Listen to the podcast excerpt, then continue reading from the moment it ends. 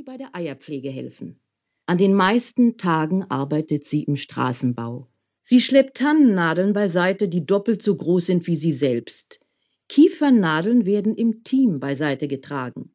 Kriegsmarix ist eine Schönwetterarbeiterin.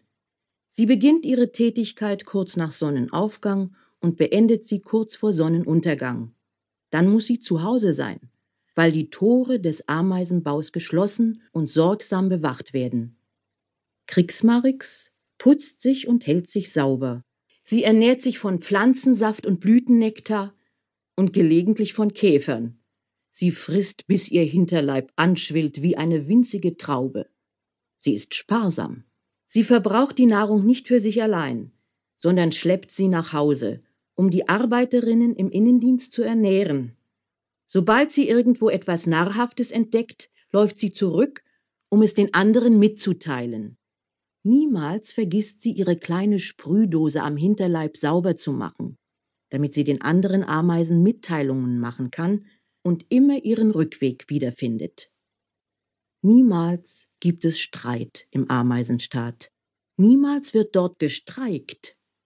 Wer eigentlich den Ameisenstaat regiert, weiß kein Mensch, aber der Staat funktioniert. Alle ordnen sich ihrer Aufgabe unter. Die Menschen stehen um den Ameisenhaufen herum und sagen, das ist ein Wunder, wie das klappt. Dabei tut jede Ameise nur, was nötig ist. Kriegsmarix ist so brav, so sparsam, so uneigennützig, so tüchtig, dass es einem auf die Nerven gehen kann. Sie rennt 200 Meter zurück, nur um den anderen zu sagen, dass sie einen Honigbaum entdeckt hat. 200 Meter sind eine riesige Strecke für eine Ameise, so viel wie 50 Kilometer für einen Menschen. In einer Minute legt Kriegsmarix einen Meter und einen halben Meter zurück wenn ihr nichts in die Quere kommt. Ich habe das eigenhändig nachgemessen. In einer Stunde schafft sie 90 Meter. Hin und zurück und hin und zurück, emsig, emsig, emsig. Was für ein langweiliges Leben. Wenn nicht die Abenteuer wären. Als Kriegsmarix noch eine Ameisenpuppe war. Als Kriegsmarix noch eine Ameisenpuppe war, hatte sie ihr erstes Abenteuer zu bestehen.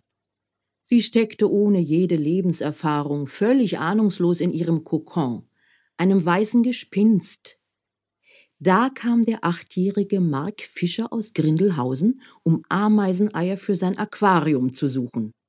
Dabei ist das Sammeln von Ameiseneiern laut Paragraph 33 Nummer 2 des Feld- und Forstgesetzes verboten. Die rote Waldameise steht unter Naturschutz, weil sie nützlich ist und die schädlichen Insekten des Waldes vertilgt. Um ein Haar wäre Kriegsmarix bereits als Ameisenpuppe von einem der Mark-Fischerschen Fische aufgefressen worden. Aber Kriegsmarix hatte von klein auf Glück.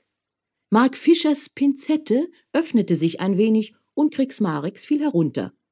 Sofort wurde sie von einigen Arbeiterinnen ins Innere des Nestes getragen und abgeleckt und gehätschelt. Mark Fischer suchte sich andere Ameiseneier. Ohne Glück kommt auch eine Ameise nicht durchs Leben. Wo es so viele Ameisen gibt, kommt es auf eine nicht an. Aber wenn man nun gerade diese eine ist, dann sieht die Sache ganz anders aus.